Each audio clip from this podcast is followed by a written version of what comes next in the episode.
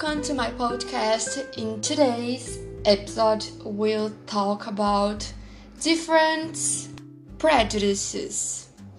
Oh, okay, let's go. First, there are several prejudices such as racial prejudice, social prejudice, cultural prejudice, linguistic, religious, um, sexual or gender prejudice, prejudices.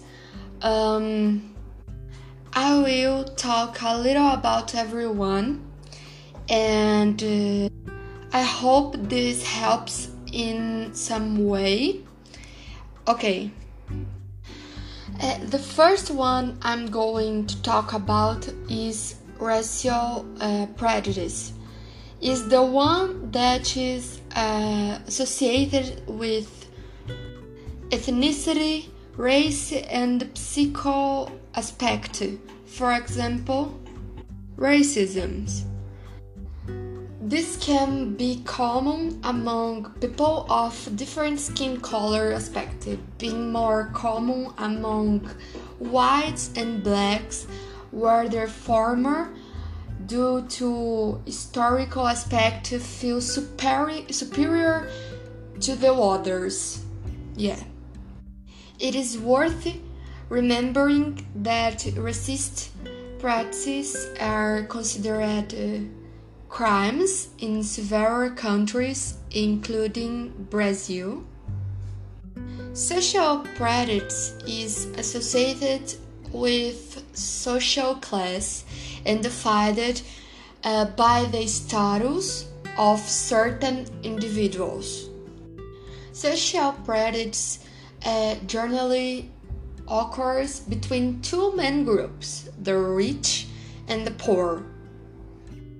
This type of prejudice is seen in several countries that culture uh, prejudice. This form of prejudice is associated with culture difference that exist. Uh, for example, ethnocentrism and xenophobia, and yeah. Linguist prejudice is associated with language and also with the way of speaking. From abbreviations, legs, dialects, accents, among others.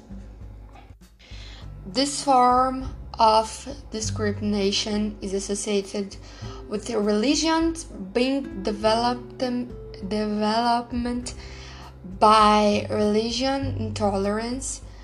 It occurs when individuals do not accept religion diversity and attribute certain value judgments to other beliefs, often without foundation, and several conflicts uh, currently develop, developed in the Middle East demonstrate this type of prejudice, uh, which has claimed several lives.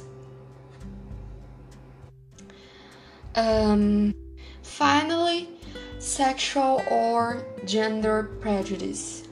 This type is associated with the LGBT population and sexual and gender orientations of each individual. For example, um, homophobia and transphobia. Thus, the first is the prejudice development about people who have homoaffective relationships, and transphobia is the prejudice of people who are hostile towards transgender individuals that is who have another gender identify um, These situations are constantly seen, and I believe that uh, the more information you can teach other people. I hope this helps helped you even more. Thank you.